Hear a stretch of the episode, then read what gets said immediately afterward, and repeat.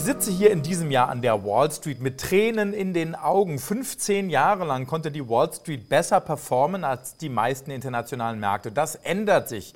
Europa macht in diesem Jahr das Rennen, bisher jedenfalls, und auch die Börsen in Asien. Darüber möchte ich heute sprechen mit Stefan Breintner, Leiter Research bei DJE. Stefan, mein Lieber, ich grüße dich. Hallo Markus, grüß dich. Jetzt hieß es ja lange Zeit, ich würde mal sagen, so bis Herbst letzten Jahres, um Gottes Willen, Europa steht so unglaublich schlecht da. Das wird alles ganz, ganz böse enden. Jetzt schaut man sich mal die Performance an der europäischen Aktienmärkte, auch des DAX. Warum kam das alles so anders? Ja, ich glaube, da sind vor allem äh, zwei primäre Gründe zu nennen, Markus. Äh, das eine ist natürlich, äh, dass jetzt ähm, über den Jahreswechsel und in den Januar hinein äh, die Energiepreise und auch die Strompreise in Europa massiv gefallen sind. Wir haben ja hier einen sehr warmen Winter bisher und dieses Doom-Szenario von Blackouts ähm, oder von der Gasmangellage, ähm, davon ist momentan nicht viel zu spüren. Also das Risiko hat deutlich abgenommen. Und der zweite Punkt dürfte sein, dass ähm, die Öffnung Chinas in der jetzigen Form, ich sage immer gerne, die Chinesen sind von Zero Covid to All Covid gegangen.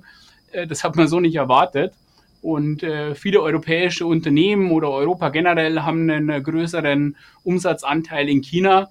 Und wenn man so hört, was die Experten, aber auch Unternehmen aus der Region sagen, dann äh, denke ich, äh, kann man ab Q2 mit sehr, sehr starkem Wachstum in China rechnen, was äh, tendenziell natürlich für viele europäische Unternehmen positiv ist.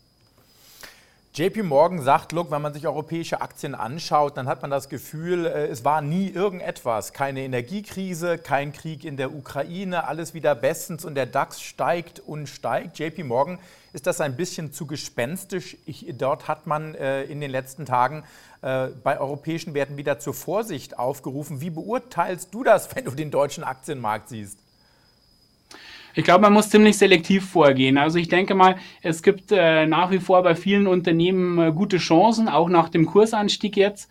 Man darf nicht vergessen, viele kommen erst 2023 in den Genuss äh, des im Jahresvergleich ähm, stärkeren Dollars, weil sie im letzten Jahr eben abgesichert haben.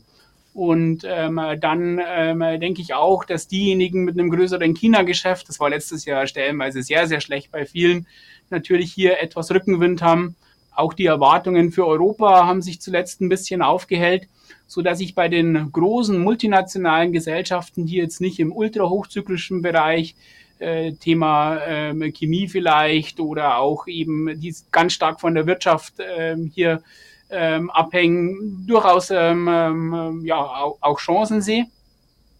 Und was mir ein bisschen Sorgen macht generell, ähm, das ist das Thema eher der kleinen und mittleren Unternehmen. Weil, wenn man sich mal so ein großes Unternehmen anschaut, die sind weltweit auf allen Märkten vertreten, ähm, die können sich entscheiden, wo sie investieren. Und ich glaube, die werden perspektivisch einfach mehr national investieren, also ihre Ressourcenallokation eher Richtung USA und Asien steuern.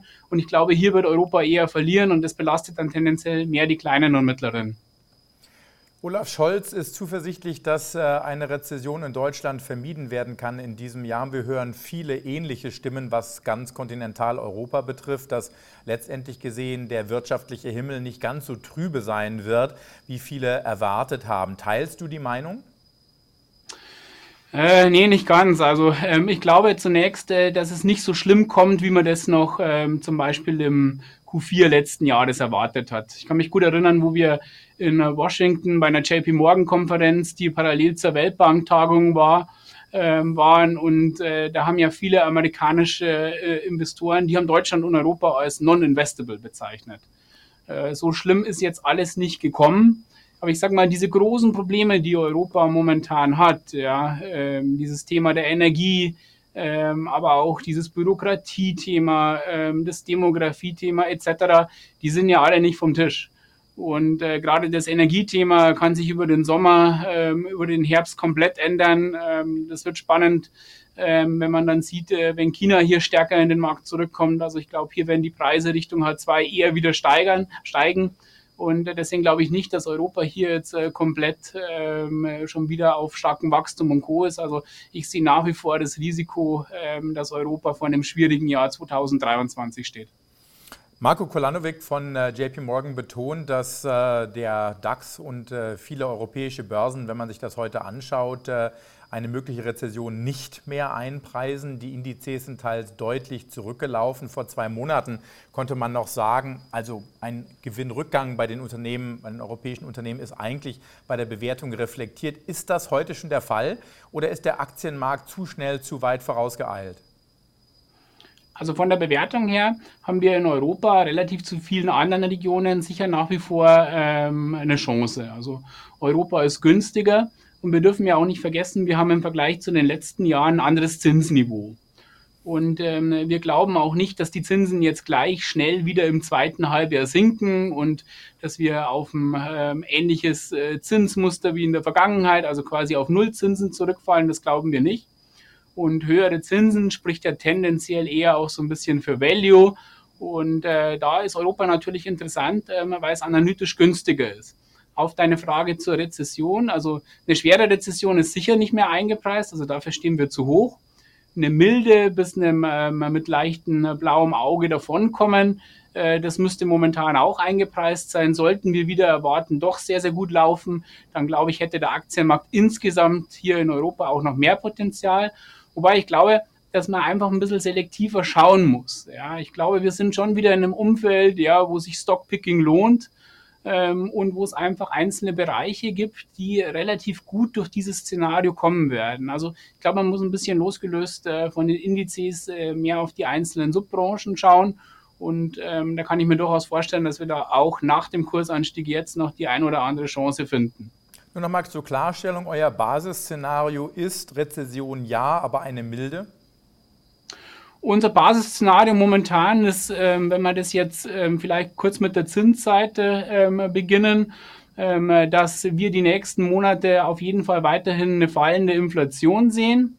Wir glauben, dass es vielleicht den letzten Zinsschritt äh, gar nicht mehr braucht aber dass es dann doch auch wieder eine Zeit lang dauern wird, bis wirklich im großen Stil die Zinsen gesenkt werden. Können wir vielleicht später auch noch drauf eingehen. Ähm, höhere Zinsen ähm, spricht eigentlich mehr wieder für Value und mit dem Reopening von China sind Regionen dann wie Europa oder auch Asien Schwellenländer für uns interessant. Äh, wirtschaftlich sind wir momentan auf dem äh, Szenario einer milden Rezession, aber doch einer leichten. Jetzt wird die EZB ja nicht müde, immer wieder zu betonen, Guys, äh, werdet nicht zu euphorisch. Wir werden die Leitzinsen weiter anheben, Februar und März jeweils mindestens 50 Basispunkte und darüber hinausgehend wahrscheinlich noch mehr. Unermüdlich diese Kommentare, während aus dem Hause der US-Notenbank auch zu hören ist, dass äh, selbst wenn das Ende der Zinsanhebung nahen sollte, wird man länger auf einem hohen Niveau verharren. Was bedeutet das denn für den Aktienmarkt. Und äh, Stefan, äh, die Renditen der Staatsanleihen sind ja teils schon deutlich zurückgelaufen, zumindest hier in den USA. Haben wir hier hm. ein Misspricing oder hat der Anleihemarkt recht und die Notenbank in den USA muss einknicken? Vielleicht können wir das nochmal einordnen. EZB auf der einen Seite, Federal Reserve auf der anderen Seite. Ja, die EZB hat sich natürlich mit ihrem jüngsten Wording mehr oder minder ähm, jetzt da auch äh, festgezurrt. Ja, also wenn es jetzt doch anders kommen würde, wäre es ja auch ein gewisser Glaubwürdigkeitsverlust. Ähm, wir haben ein Thema bei der ganzen Inflationsbetrachtung, das, so wie es aussieht, nicht so schnell, ähm, ähm ich, ich nenne es jetzt mal, zurückkommt oder sich hier entspannt. Es dürfte der Arbeitsmarkt sein. Also wenn man mal das Beispiel Deutschland nimmt, ähm, wir haben hier einfach ein Riesendefizit an Arbeitskräften, das perspektivisch ja auch noch größer wird. Demzufolge, trotz Bremsmaßnahmen, ähm, sollte die Arbeitslosenquote sowohl in Europa als auch in den USA nicht zu stark steigen. Ähm, Löhne, glaube ich, werden auch eher weiter Druck haben. Jetzt nicht in allen Segmenten, am oberen Ende wahrscheinlich nicht, aber äh, unten und in der Mitte schon, sodass hier ein gewisses, ähm, ja, längerfristiges Thema für die Inflationsrate da ist, die uns nicht wieder so schnell gegen Null oder kaum Inflation bringen wird. Und ich denke, die EZB wird auf, so wie angekündigt, jetzt erstmal weitermachen und dann auch eine Zeit da bleiben, ähm, bis wir runterkommen. Ähm, bei der FED könnte, wie gesagt, ähm, der letzte Zinsschritt vielleicht gar nicht mehr nötig sein. Jetzt fragst du die wegen den Anleihen, Markus. Hier denke ich, äh, hier sind wir jetzt zurückgekommen bei den Renditen teils deutlich. Ähm, Wenn es dann eben alles nicht so schnell wie erwartet kommt, dann könnte es auch hier nochmal ähm, in die andere Richtung gehen. Wenn man sich die langlaufenden Renditen an der Wall Street anschaut bei Staatsanleihen und wir sehen laut der Bank of America, dass der Anleihemarkt 200 Basispunkte an Zinssenkungen bis Ende 2024 eingepreist hat. Was sagt uns das? Sagt uns das, dass der Anleihemarkt eine Rezession einpreist, was der Aktienmarkt aktuell noch nicht tut? Oder sagt uns das, dass wir tatsächlich eine Art Schlaraffenland-Szenario kriegen, wie du ansprichst? Der Arbeitsmarkt bleibt relativ stabil, aber die Inflation läuft erheblich zurück. Die Fed müsste ja ähm, vor allem die Kerninflation genau im Auge behalten. Die Gesamtinflation kommt stark zurück.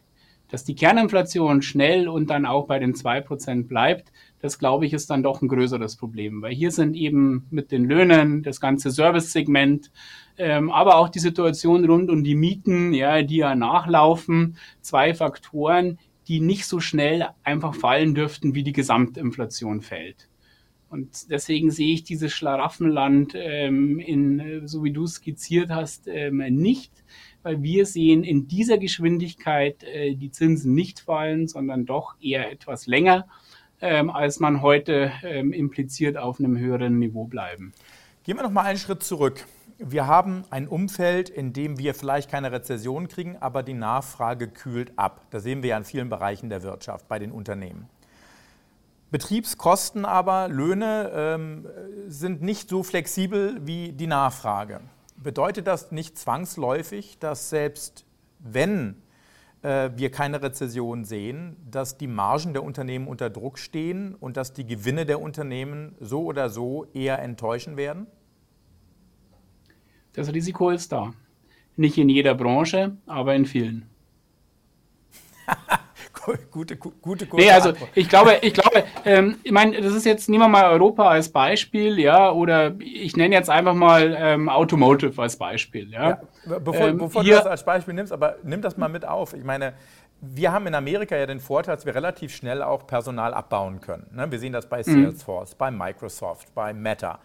Europa ist an der Stelle wesentlich inflexibler, kann also nicht so schnell wieder Kosten abbauen, wie sie letztendlich Kosten aufgebaut haben. Orte das mal ein für uns.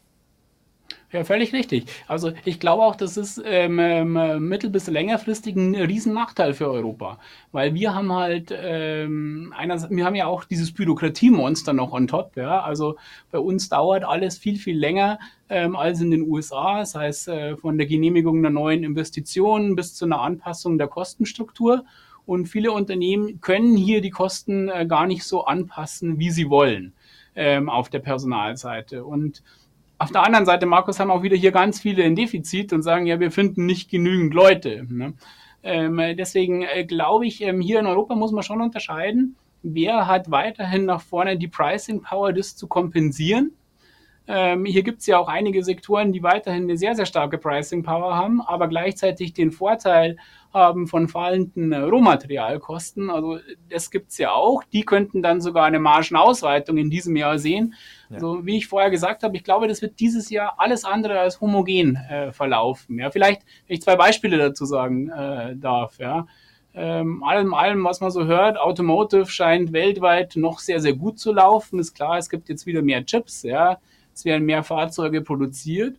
Und wer hier voll in Europa ansässig ist, der hat natürlich das Problem höherer Löhne in diesem Jahr. Aber der kommt auch in den Genuss des tieferen Wechselkurses oftmals erst durch das Hedging und oftmals überkompensiert äh, das das. Oder wir haben zum Beispiel von dem ein oder anderen ähm, Unternehmen aus der Bauindustrie gelernt, dass die sehr zuversichtlich sind, weiterhin die Preise auf hohem Niveau zu halten. Ja, dass eben die Projekte für Infrastruktur sowohl hier in Europa als auch in den USA einfach weitergemacht werden. Gleichzeitig fallen die ähm, Rohmaterialkosten. Ähm, wir haben den ein oder anderen Luxusgüterkonzern, ja, der ein sehr, sehr schwieriges China-Geschäft letztes Jahr hatte, das jetzt aber zurückkommt. Plus ähm, allem Anschein nach sieht ja auch die Reisesaison Richtung Europa für dieses Jahr seitens Mittel, seitens Touristen aus dem Nahen und Mittleren Osten, aber auch aus den USA plus China Chinesen scheinen wahnsinnig viel reisen zu wollen. Äh, wenn ich mal schaue, wie viele Tickets jetzt über Chinese New Year verkauft worden sind, ähm, dann ist alles, was von diesen Trends profitiert, unter Umständen in der Lage, sich von diesem negativen Earnings-Trend zu entkoppeln. Ich habe den Eindruck, ich weiß nicht, ob du das auch hast, dieses Jahr wird in vielerlei Hinsicht komplizierter als das vergangene Jahr, weil wir im vergangenen Jahr, wir wussten, Inflation geht hoch, wir wussten nicht, wo das Ende sein wird, aber wir wussten, Inflation geht hoch, wir wussten, die Zinsen steigen, wir wussten, wir sind in dem Bärenmarkt. Und jetzt habe ich das Gefühl, sitzt man da, auch wenn man das Research liest, der unterschiedlichen Häuser. Ne? Der eine sagt mhm. A, der andere B, der dritte C, der andere sagt, nee, stimmt gar nicht, Y. Ähm, wir haben so viele Strömungen, die alle gleichzeitig aufeinandertreffen und teils ein so konträres Bild malen. Äh, täuscht der Eindruck oder ist dieses Jahr auch für euch jetzt zum Beispiel als Fondsmanager sogar schwieriger geworden? Also zunächst um es mal ein bisschen einzuordnen, 2022 war für uns schon ein unfassbar schwieriges Jahr. Okay. Mhm. Und wenn man, man, man, man schaut immer auf den Aktienmarkt, aber wenn man sich mal die Verluste am Anleihenmarkt im letzten Jahr anschaut und dann so dieses typische kombinierte Mischfondsportfolio sich anschaut, ich glaube, der äh, Schiller kam ja neulich mal mit einer langfristigen äh, Betrachtung, war prominent auch in der Financial Times und ähm, er spricht da vom größten Verlust ja seit 1871. Also ein Jahr, wo im Endeffekt ähm, Aktien und Anleihen so viel verloren haben und die eine Anlagekategorie nicht den Schutz bot, um die andere auszugleichen. Das gab es ähm, nun mal lange nicht mehr. Da waren wir gerade ja? gerade mal fünf Jahre alt, ne? 1820. Ne? Dafür haben wir uns doch ganz gut gehalten, oder? Ja, würde ich auch sagen. Also, und wenn man dann schaut, dass in solchen Jahren wie letztes Jahr altert man auch schneller. Ja, ja ähm, wohl wahr. Da, da, würde ich sagen, sind wir ganz gut durchgekommen. Aber Spaß beiseite. Ich meine, was ist wirklich anders in diesem Jahr? Ich meine, letztes Jahr um die Zeit ähm, hat man ja praktisch auf dem Anleihemarkt keine Zinsen bekommen. Dieses Jahr bekommt man wieder Zinsen. Ja, ich würde schon sagen, auch wenn es jetzt schwer ist zu timen, ist es jetzt schon der ideale Zeitpunkt, ist es nicht. Aber es gibt auch eine ganze Reihe von verschiedenen ähm, Emissionen, die ich mir anschauen kann und dann eben bis zur Endfälligkeit. Da steht wieder wirklich was drauf. Da reden wir nicht mehr über 1,5 bis 2 Prozent, ja, bei schlechten Bonitäten, sondern da findet man wieder gute Sachen auch im Bereich von 4 Prozent bei guter Bonität. Und ich würde sagen, das ist doch ein großer Unterschied, auch wenn natürlich natürlich das Timing nicht ganz einfach ist. Wann ähm, fällt der Kurs nochmal oder ist es jetzt schon ideal? Und gut, schwierig ist, finde ich, weiterhin diese ganze Kriegsenergiethematik ähm, einzuschätzen. Also hier ja, sehe ich ja weiter. Ich meine, wir, ja, wir, haben ihn, ja, wir haben ihn immer noch, den Krieg. Und ich meine, es, er könnte sich sogar weiter zuspitzen, wenn man sich zumindest mal die Medien anschaut. Wird aber an der Börse eigentlich kaum noch gespielt. Ja, an der Börse ist das Thema irgendwie abgehakt, habe ich den Eindruck. Ja, ähm, aber ähm, ich würde es jetzt nicht als abgehakt ähm, ähm, hier sehen. Also ganz und gar nicht. Ja, ich meine, es ist furchtbar schwer einzuschätzen. Ich habe ehrlich gesagt keine Ahnung, wie das ausgehen soll. Äh, dafür kenne ich mich auch ähm, einfach, ähm, ich meine, war nie vor Ort, habe nie einen der handelnden Akteure getroffen, äh, zu wenig aus, aber so wie ich das beurteile, ist das ziemlich festgefahren momentan. Also eine schnelle Lösung sehe ich nicht. Und ich sehe auch nicht, dass wir jetzt, nur weil wir eben hier diese Entspannungstendenz über das Jahr gesehen haben auf der Energieseite, dass wir hier aus dem Gröbsten raus sind. Sehe ich ganz und gar nicht. Also ich glaube, dieses Thema wird uns noch viele Jahre begleiten. Aber es ist halt im Vergleich zum ähm, letzten Jahr nicht mehr neu, ja. Und letztes Jahr wussten wir auch ja gar nicht, wie das mit der Zero-Covid-Policy in China weitergeht. Ja. Lass, uns dann, lass, lass, uns zu guter Letzt noch mhm. diese zwei Punkte ansprechen. Also wir haben eine absolut 180-Grad-Kehrtwende. Man schätzt, dass 80 Prozent aller Chinesen mittlerweile irgendwann zu einem gewissen Zeitpunkt Covid hatten. Äh, China selbst sagt, Zenit der äh, Covid-Erkrankung liegt hinter uns und China gibt makroökonomisch Vollgas, man stimuliert mehr, man stabilisiert den Häusermarkt, man öffnet die Wirtschaft. Äh, die OPEC schätzt, äh, oder die Internationale Energiebehörde war, sorry, dass 50 äh, Prozent der steigenden Ölnachfrage jetzt wieder durch China gestemmt wird. Hat euch diese Kehrtwende in China überrascht? Was bedeutet das für die Aktienmärkte und für die Region? Also überrascht hat uns vor allem die Geschwindigkeit, ja, dass man so schnell wirklich ähm, die Maßnahmen komplett abschafft und dass man vor allem auch so schnell wieder die Grenzen öffnet. Also damit haben wir nicht gerechnet. Wir hätten eher so Schritt für Schritt für Schritt für Schritt gerechnet. Ich glaube, sie hatten gar keine andere Wahl mehr in China. Ähm, die WM war wohl auch ein äh, sehr, sehr großer Auslöser des Ganzen, ja, weil außerhalb vom chinesischen Staatsfernsehen ähm, haben halt viele in China die vollen Stadien gesehen und alle Leute ohne Maske und dann fragt man sich so, hey, was geht denn da ab? Ja, bei uns alle mit Maske und so viele Einschränkungen und hier sind 60, 70.000 Leute im Stadion plus äh, der realwirtschaftliche Druck, ähm, der wurde halt extrem groß. Äh, wir sehen die Region positiv, Markus. Ähm, ist leider auch eine Konsensusmeinung momentan. Aber wenn man sich die Wirtschaftszahlen anderer asiatischen Regionen direkt nach der Öffnung anschaut, äh, dann äh, war das eine sehr, sehr starke Entwicklung und selbiges ähm, erwarten wir auch für China. Wir denken, die Chinesen werden sehr viel reisen. Insbesondere im Konsum- und Servicesektor dürfte es sehr viel sogenannte ja, Nachfrage zum Nachholen geben. Äh, Kontakte aus Shanghai und Beijing, mit denen ich äh, regelmäßig Kontakt pflege. Die erzählen mir, es ist momentan kaum möglich, ein Restaurant zu buchen. So groß ist die Nachfrage. Ich würde übrigens äh, das zu Xi Jinping, ähm, dass sie da weitgehend durch sind. Ich denke, in den großen Städten sind sie weitgehend durch. Ja. Ähm, Im Hinterland und Co werden wir nach Chinese New Year sicher auch noch mal eine Infektionswelle sehen. Die Frage ist, was kriegen wir davon dann überhaupt mit? Kommen wir zu Aber Anfang wir sehen die Region auf jeden Fall nicht negativ, also sowohl China als auch Schwellenländer insgesamt. Kommen wir zur Anfangsfrage nochmal zurück. Viele der ganz großen Häuser hier an der Wall Street sagen, dass die Phase der überdurchschnittlichen Performance an der Wall Street, die 15 Jahre lang angehalten hat, beendet ist. Zumindest auf Sicht der nächsten Zeit. Ähm, die Citigroup sieht den Euro steigen bis auf 1,14 gegenüber dem US-Dollar. Man ist auch hier eher bullish auf die europäischen Märkte anstatt auf die Wall Street.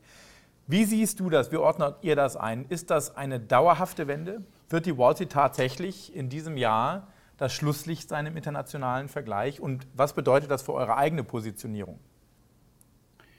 Zunächst muss man sagen, dass jetzt abseits von äh, dem paar Monatshorizonts natürlich an der Wall Street in den USA viele fantastische Unternehmen gibt, die eine immense Marktposition haben und aus Sicht ähm, von ähm, einfach etwas mehr als ein paar Monaten ähm, weiterhin interessante Investment Cases bieten. Aber ich finde, was du jetzt hier erwähnt hast, das hat ähm, durchaus ein gutes Fundament. Ähm, wenn wir ein etwas höheres Zinsumfeld haben ähm, nach vorne, dann ist es auch eine gewisse Belastung einfach für den Tech-Sektor, der sehr, sehr hoch gewichtet ist in den amerikanischen Indizes. Healthcare ist auch sehr hoch gewichtet. Ähm, hier ähm, hat man ähm, ein gutes Jahr 2022 gesehen, da steckt jeder drin. Ja, also das könnte einfach aus einem technischen Aspekt her nicht ganz so einfach werden. Europa ist sehr günstig niemand steckt drin. Für viele Amerikaner galt es noch äh, vor weniger als drei Monaten non-investable.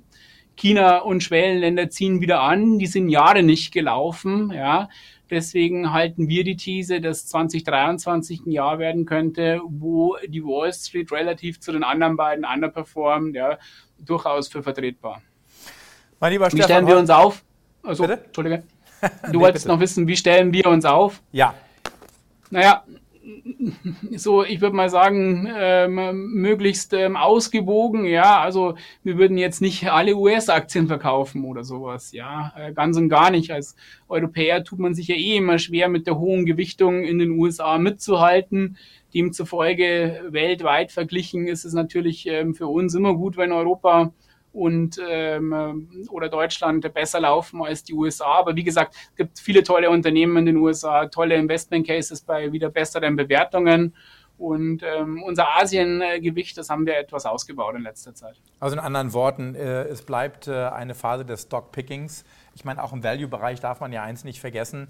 Wir sehen in den USA jetzt ansatzweise, dass sich viele Verbraucher auflehnen gegen Preisanhebungen. Viele der großen Konsumgüterkonzerne haben vor allen Dingen dadurch verdient, dass sie die Preise anheben konnten.